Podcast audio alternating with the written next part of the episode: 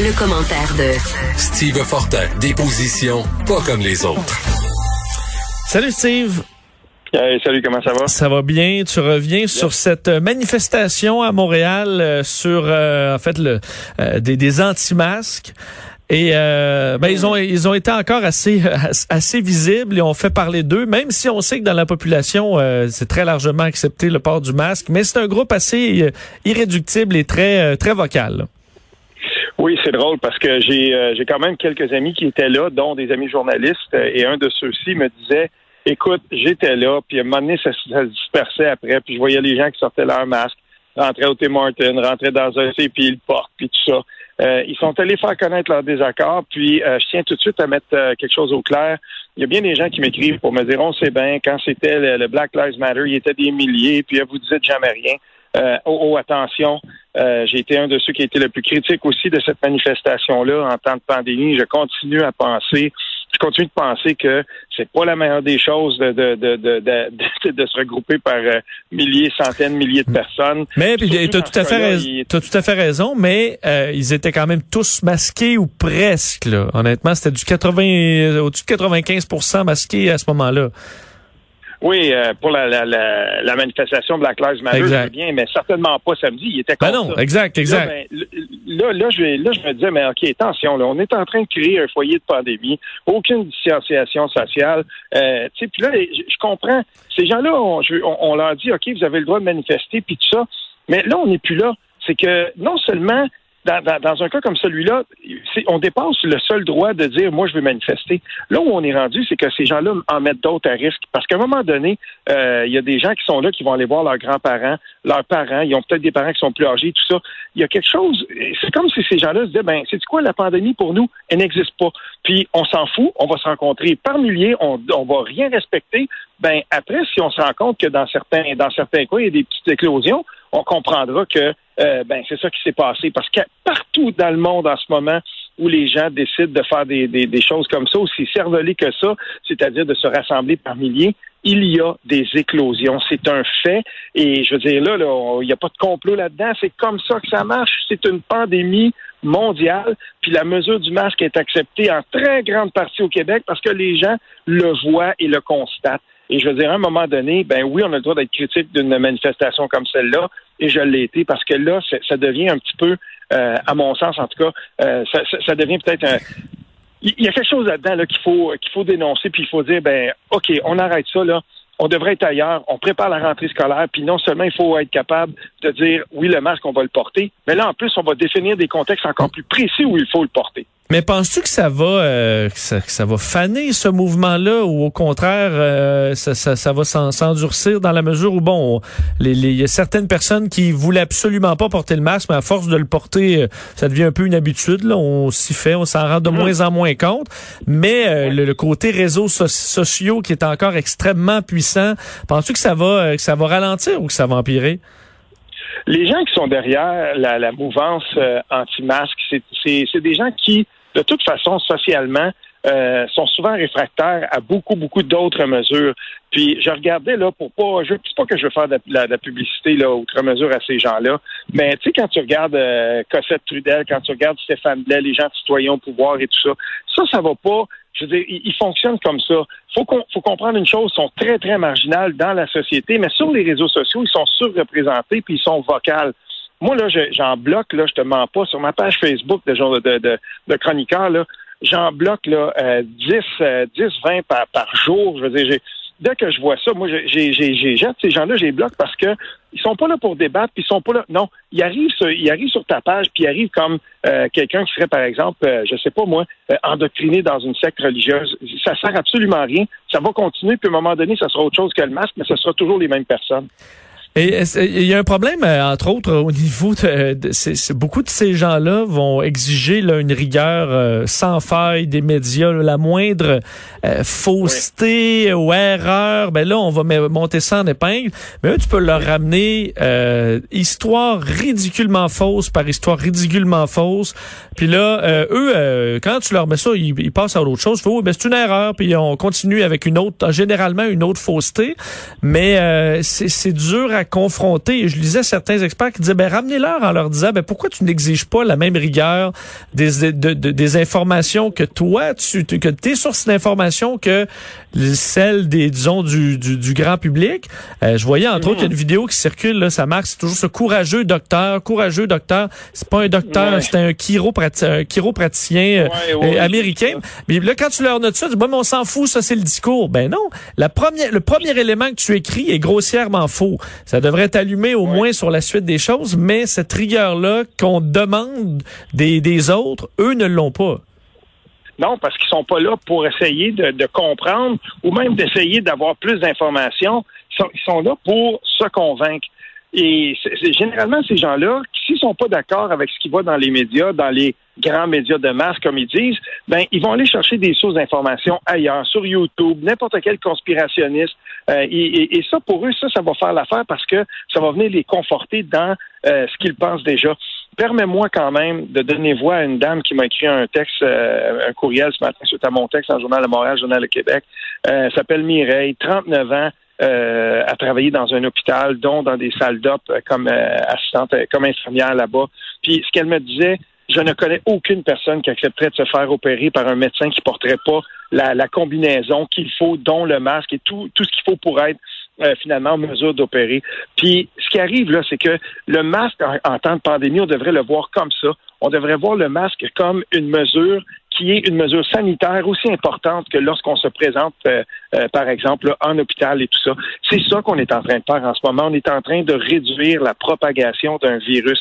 Mais pour ces gens-là, là, les explications logiques, les explications scientifiques, euh, il n'y a pas ça, ça, ça a aucune importance parce qu'on est dans le domaine des convictions et ces gens-là vont être capables de conforter leurs convictions par le truchement d'informations qui sont souvent fausses. Et c'est là qu'il faut agir, par l'éducation, par la sensibilisation. On peut pas faire autrement. Parce que j'aimerais effectivement voir les gens sur la table d'opération, puis le chirurgien arrive, puis tu sais, c'est pas laver les mains, euh, il y a pas de masque. Puis là, tu, tu fais juste, ah là, il dit au patient, non, mais si, si vous mangez bien, vous, là, puis que vous prenez du soleil, puis que vous, euh, hein, vous faites de l'exercice, votre système immunitaire, là, il, est capable d'endurer mes mains sales là, pendant votre chirurgie. Je suis pas sûr que ça, je suis pas sûr que ça passerait rendu là. Comme le discours de dire, ben moi, je suis en forme, mais parfait, mais à un moment donné, tu le seras plus là.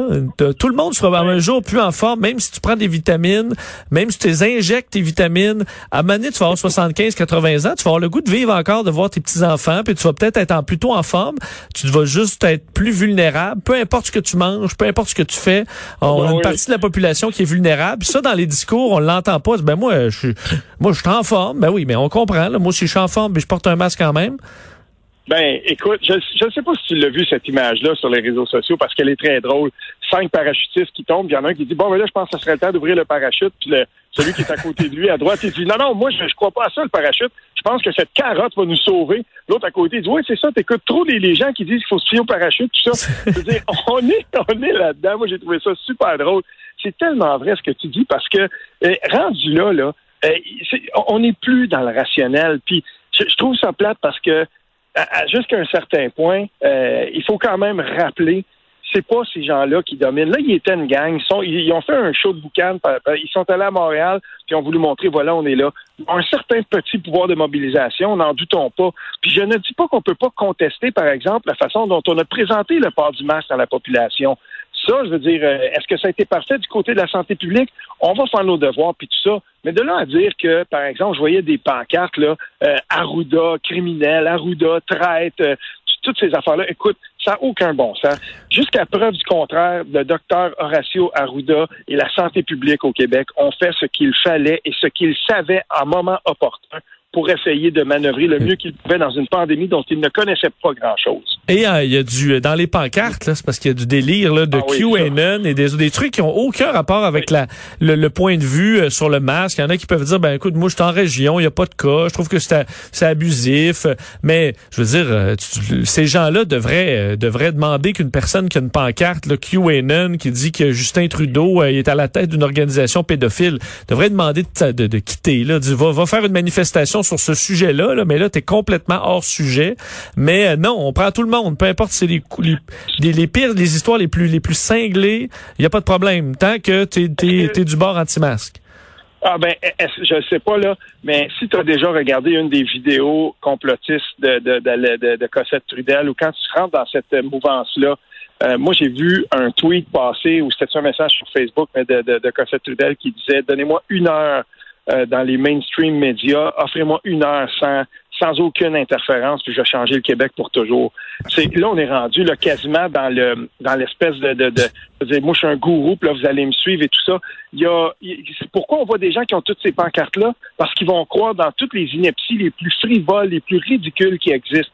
Mais s'ils trouvent une justification quelque part pour conforter leur point de vue, que ce soit dans un site Internet qui a absolument aucune valeur ou sur un site conspirationniste, ces gens-là vont embarquer là-dedans. Et il faut il faut pas non plus, là, je, tiens à le dire quand même, faut pas dire que tout ça ne peut pas à un moment donné dégénérer parce qu'on regarde dans la base de gens qui ont élu Donald Trump aux États-Unis et des gens qui sont des anti-vaxxers, des gens qui sont contre les vaccins, qui sont par exemple aussi. Tu sais, il y en a beaucoup. Mhm. je dis pas qu'on est là. On n'est pas du tout dans cette dynamique-là au Québec, mais quand même, il faut faire attention puis il faut sensibiliser. C'est très ben, important. Ben, rappelez juste sur, sur Cossette Trudel la semaine dernière, le revenir sur le, la manifestation à Berlin euh, où euh, il, publie, il publie une photo en disant pourquoi les médias montrent pas cette photo-là. C'est un million de personnes. Finalement, bon, c'était une photo de, euh, de la Suisse, de Zurich, une photo qui date de 2018. Donc, à la base, la première affirmation sur les médias dit pourquoi les médias montrent pas cette photo-là. Ben, parce que c'est une photo qui est pas de, du bon pays puis qui est pas de la bonne année. Bon, mais ça ne s'arrête pas là parce qu'il écrit ensuite puis tout le monde lui fait la remarque à part ses, ses, ses fans qui le contestent pas mais finit par dire ah ben effectivement c'est une photo de 2019 mais voici là des vraies photos et sur les deux photos qu'il publie, il y en a encore une qui qui est, qui est là à Berlin mais qui est d'une Black Lives Matter donc qui datait d'il y a à peu près un mois et demi deux mois. Donc sur les trois photos qu'il publie pour insulter les médias, il y en a une qui est de l'événement et c'est la photo qu'il y a dans tous les médias. Ben, Donc, dans une publication pour rire des médias sur le fait qu'ils sont pas, qu'ils ont pas de rigueur, euh, il publie trois photos et la seule photo qu'il a d'un bon événement, on s'entend, c'est facile de, de, confirmer en quelques secondes est-ce que tu es la bonne date parce que tu es dans le bon pays là? Ben la seule photo qu'il publie euh, qui est du bon événement, ben c'est la photo qu'il y a à CNN, qu'il y a à TVA, qu'il y a Radio Canada, c'est la photo qu'il y, a dans tous les médias. Alors il y a ensuite pas de pas d'excuse, pas de dire ah ben finalement j'ai dit 70% de, de de fake news puis le 33% de vraies nouvelles, ben c'est la nouvelle partout dans les fameux médias traditionnels qui sont bien méchants. Ben, c'est exactement comme ça qui fonctionne. De toute façon, ces gens-là, euh, on n'est pas dans la rigueur, puis on n'est pas non plus dans. Tu sais, c'est facile de dire. Euh, moi, l'épidémiologiste qui a fait un post-doctorat, puis qui a passé, il a passé 12 ans à l'université, euh, moi, je crois pas dans lui. Moi, je vais croire dans quelqu'un d'autre. Ah oui, ce gars-là, comme tu disais tantôt, c'est pas vraiment un médecin, c'est un chiropraticien, peu importe. Et là, il y a eu des ouais, mais il dit exactement ce que je veux. On va l'élever au rang de, de quelqu'un qui aurait la mhm. même reconnaissance. Si on veut, on essaie de lui donner une crédibilité qu'il n'a pas, puis on va se fonder là-dessus. Mais pendant ce temps-là, en arrière-plan, ben, il y a des gens qui sont là, puis qui font de la recherche et qui essaient de donner aux gens de la santé publique la meilleure information possible pour qu'on passe à travers. Va pas leur dire ça. Ils veulent pas entendre ça, eux. Ils sont dans cette dynamique-là. Ils veulent se convaincre. Fait qu'ils cherchent pas la bonne information. Ils cherchent leur information. Le, faut dire euh, le sarreau hein, dans les vidéos. Même si t'es un si une esthéticienne, c'est un sarreau. Euh, ça, c'est un gage de, fiabilité dans le monde euh, conspirationniste. Euh, terminons, Steve, un mot sur les, les concerts de musique. On sait qu'on a ouvert à plus de gens, 250 personnes, et un sondage qui est assez révélateur là-dessus. Oui, c'est ça. Abacus, euh, ce, qui ce matin publié un sondage qui est quand même intéressant. Au mois d'avril, après un mois de pandémie, on avait demandé aux gens est-ce que la musique commence à vous manquer, tout ça. Euh, à, l'échelle canadienne, on était à 77% c'est rendu à 88% maintenant. Mais ce que je retiens de, de la lecture de ce sondage-là, puis je veux lever mon chapeau à Abacus parce que on présente des chiffres, on présente la méthodologie, puis une, une genre d'interprétation aussi de ce que ça peut vouloir dire, et c'est très bien fait. Il y a une chose qu'on doit retenir à l'échelle du Canada au complet, quand on demande aux gens, est-ce que vous êtes à l'aise en ce moment d'aller voir un concert, euh, il y a encore plus de gens maintenant qui sont réticents à vouloir y aller qu'il y en avait au mois d'avril. Plus on avance dans la pandémie, plus les gens sont prudents, plus les gens comprennent euh, ce que ça voudrait dire de se trouver dans une salle avec beaucoup d'autres personnes ou dans un endroit où il y aurait beaucoup d'autres personnes pour de la musique, que ce soit à l'intérieur ou à l'extérieur. Et c'est pas très très c'est pas de bon augure pour les musiciens. Euh, j'en connais beaucoup. Et, et là ce qu'on voit, c'est que ça pourrait s'étirer probablement sur un sur, sur plus long terme. Et les gens qui sont dans l'industrie de la musique en ce moment, ceux qui ceux qui planifient les concerts, les événements, ben ils regardent ça puis ils se disent Ouais, on va présenter des, des, formats. Et dans le sondage, on prend aussi la peine de dire si on ajoute des, des mesures de distanciation plus strictes, si on vous propose telle ou telle mesure pour, pour essayer de rendre ça plus, euh, plus sécuritaire, le, taux varie à peine. Il y a à peine plus de gens qui disent Ouais, ben, si on fait ça, j'irai. Je pense que les gens sont rendus ailleurs. Je pense que les gens ont compris qu'on était vraiment en temps de pandémie. Puis les grands rassemblements, c'est pas pour tout de suite. Et je suis certain que si on commence à faire le même genre d'analyse pour le théâtre, pour le sport professionnel et tout ça, si tu disais aux gens, viens voir, euh, viens voir au Centre Bell et tout ça, on va rouvrir, puis on va faire quand même de la place. Il y a beaucoup de gens qui se sont fait à l'idée que, sais-tu quoi, on regarde ça, euh, on regarde ça de loin, puis on regarde ça à distance maintenant. Très intéressant. Merci Steve, on se reparle demain. Oui, salut. Salut.